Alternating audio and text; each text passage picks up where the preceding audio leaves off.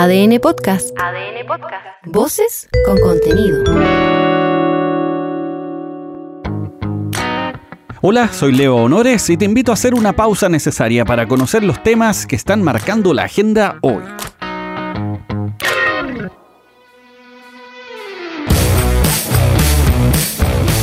Estamos a un mes de Navidad.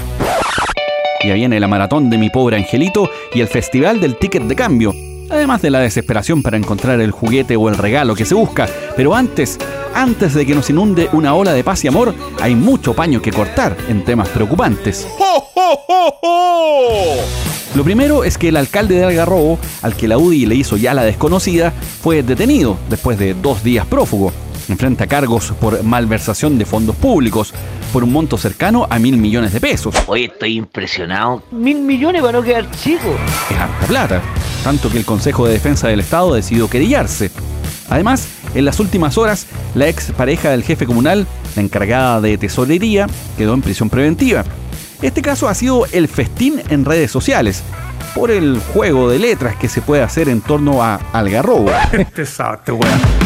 Pero más llamativo es cómo se logra echar mano a mil millones de pesos. La pregunta se puede responder o contrastar con otros casos de líos donde alcaldes también han sido protagonistas. En realidad, la lista no es muy difícil de armar. ¿Quién se acuerda de la que se escapó que era Antofagasta, parece? Se fue para Países Bajos. Así como tampoco es difícil llegar a un partido que los unifica. Es una coincidencia muy extraña. Sí. En lo inmediato, con esta merma de mil palitroques, ¿puede o no seguir operando el municipio? Oh, que está difícil. Claro, queda un forado. Parece que, pese a la dificultad, igualmente se puede seguir avanzando. Al menos así lo plantea el encargado del área de finanzas de la municipalidad, Isaac Carvajal. Si bien es cierto, el municipio tuvo una gran pérdida de, dinero, eh, aún así, eh, nosotros eh, tenemos la solvencia económica para seguir dándole continuidad al servicio. O sea, las ayudas sociales no van a parar, para dejar claro eso a la comunidad, se van a seguir entregando todas las atenciones que el municipio entrega día a día y manifestarles que seguimos trabajando para indagar más en el tema y esperamos que pronto que ya esto pase luego y, y seguir funcionando de una manera normal dentro del municipio. Pero esto no es todo. CIPER, el centro de investigación periodístico que reveló el caso Hermosilla, destapó otro lío, esta vez sobre un convenio para, comillas, asesorar y proveer un software al municipio en temas de pagos digitales de permisos de circulación. Aquí se investigan pagos por montos superiores a los 700 millones de pesos. Pueden ser como enumerados con la mano de los dedos. Ya que mencioné el caso Hermosilla, todo este lío de supuesto pago de coimas a funcionarios del Servicio de Impuestos Internos y de la Comisión para el Mercado Financiero también tiene novedades, más bien piezas que se suman a la discusión. Lo primero es que los funcionarios del Servicio de Impuestos Internos criticaron a su director, Hernán Frigolet. Dicen que hay una falta de procedimientos administrativos durante la investigación.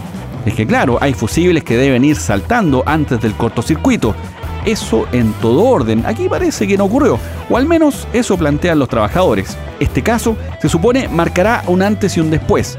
Al menos esa es la expectativa. Por lo pronto, la defensa del abogado de Hermosilla dijo que fue inducido. ¿Qué?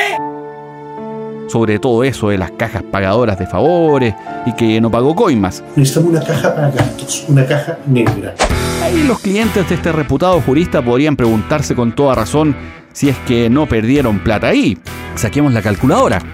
Para hacerse una idea y poder ahorrar 3.500 millones de pesos, como lo hizo el empresario Sauer, con todos estos consejos hermosillos, en buena lid, sin hacer chanchullos, habría que trabajar 580 años, ganando 500 lucas.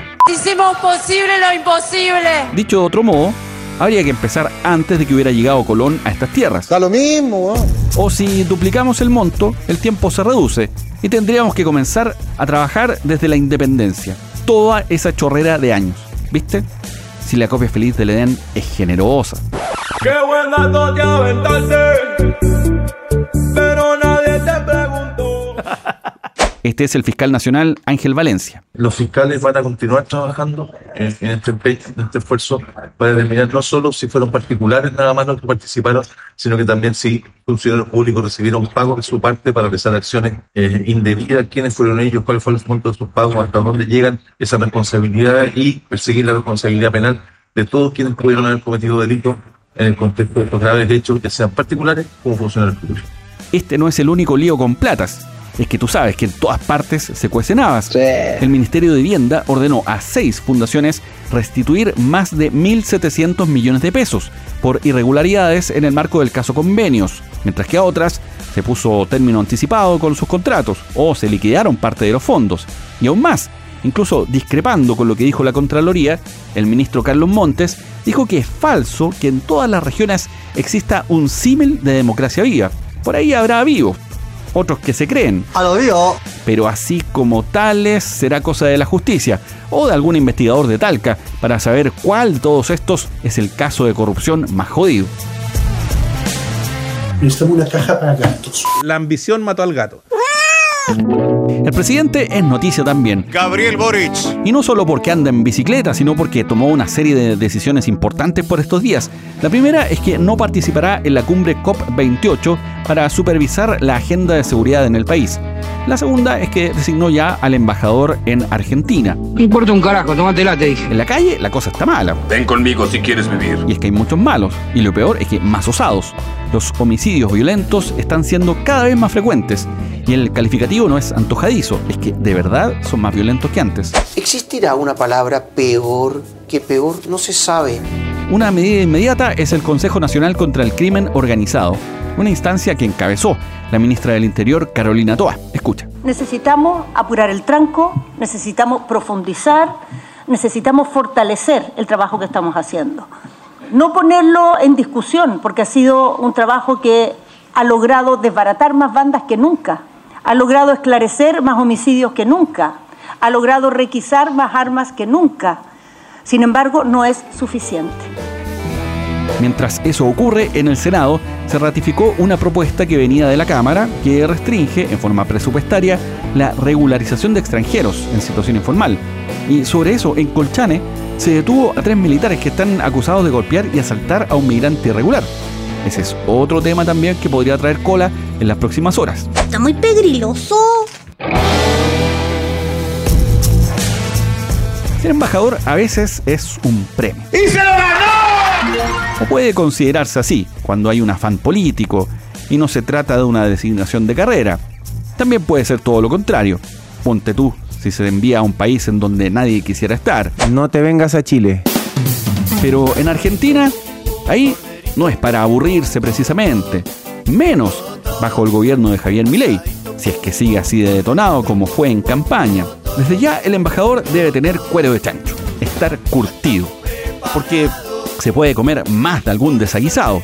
El nominado para esta difícil tarea es José Antonio Vieragay, un viejo zorro. Sí, no, es un crack total.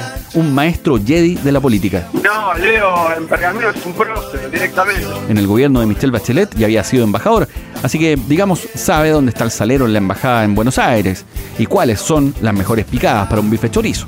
Asadito, corderito. Falta menos de un mes para el plebiscito y persisten las acusaciones cruzadas entre los grupos a favor y en contra respecto de las fake news.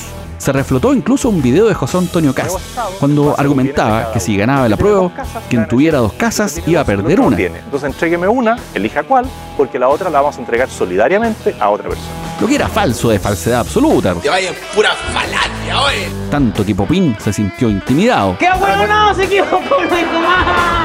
A favor se sumó también el expresidente Frey. ¡Eduardo! que en su argumentación, con un vibrante entusiasmo, una vivacidad contagiosa, Este weón. dijo que, pese a que no le representa la propuesta del todo, cree que se debe cerrar el proceso. Luego, si eso es conveniente o no, bueno, ya veremos.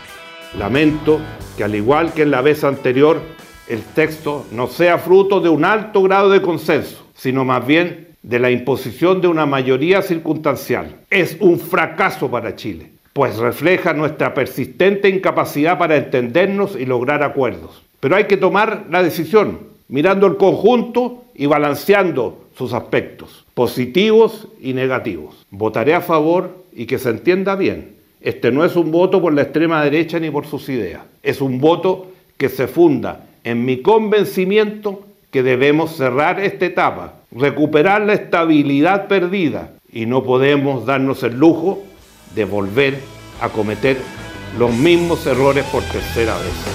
Ya queda poco para terminar la semana y quisiera un cuarto del ánimo y la energía de Don Lalo. Un cuarto nomás. Con eso me prendo. Este verano me lanzo. Y para no perder el impulso y la energía, anota. El sábado 25 de noviembre se publica la lista de vocales de mesa y también de locales de votación. Pero si yo siempre voto acá. Ya sabes que más vale tener amigos que plata. Las lucas mandan, ¿no? O en una de esas, ambas. Sí. Pero en el mundo digital lo que vale son los comentarios y los likes. Si te gustó este capítulo, coméntalo, califícalo, ponle estrellas. Y si no, también, bardéalo. Como la callampa. Coméntanos por qué no te gustó.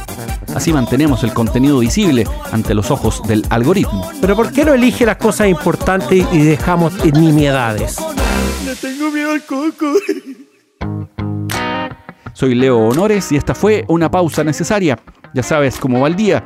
Comparte este capítulo o escucha los anteriores en adn.cl, sección podcast, en podiumpodcast.com o donde escuches tus podcasts.